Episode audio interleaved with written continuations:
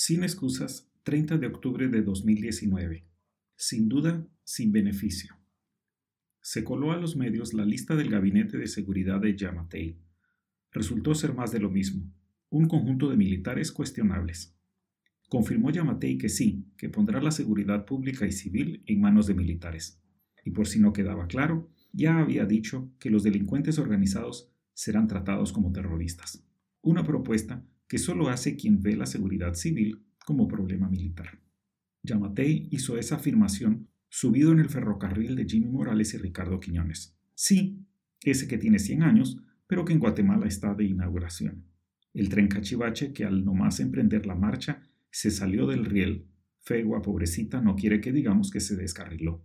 Yamatei no solo declara que usará un abordaje desacreditado globalmente para el manejo de la seguridad, sino que lo hará con gente cuya formación, experiencia y actitud no da para otra cosa, y no tiene ningún empacho en asociarse con la incompetente corrupción de las autoridades que nos trajeron hasta aquí. Lo confirma con la tibieza donde cuenta, sobre los repetidos derrumbes del fracasado, sí, fracasado, libramiento de Chimaltenango, que con apenas meses de uso ya lleva tres percances, solo alcanzó a decir que es una pena que se estén dando en una obra nueva. Qué penita Fíjese que nos estafaron por cuenta de 500 millones de quetzales. Otra vez.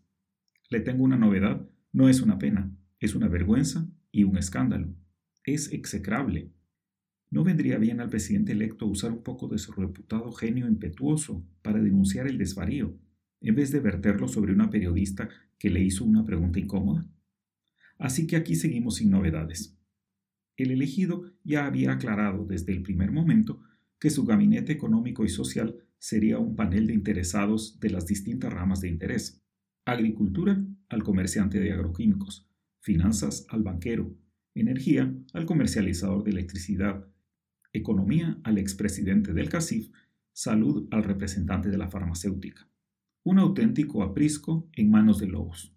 A pesar de ello, hay quien se atreve a decir que debemos dejar trabajar a Yamatei, que debemos darle el beneficio de la duda. ¿Cuál beneficio si no hay duda? Con sus palabras y con sus acciones, el elegido se esmera en disipar desde ya cualquier incertidumbre que pudiéramos tener sobre él en materia clave. Recapitulemos que al menos cuatro cosas podemos afirmar con evidencias. Primero, que el presidente electo entiende la seguridad civil como asunto militar. Segundo, que la corrupción en la obra pública se lamenta, pero no se denuncia ni se persigue. Tercero, que nuestra economía desigual seguirá en manos de quienes hasta aquí han sido incapaces de hacerla crecer y se han dedicado a ordeñarla sin misericordia. Y cuarto, que la prensa no debe hacer preguntas incómodas. La semana pasada vimos a un millón de chilenos alzarse para protestar. Al incauto podría parecer que es mucho alboroto por un aumento al pasaje del metro, sobre todo en un país aparentemente próspero.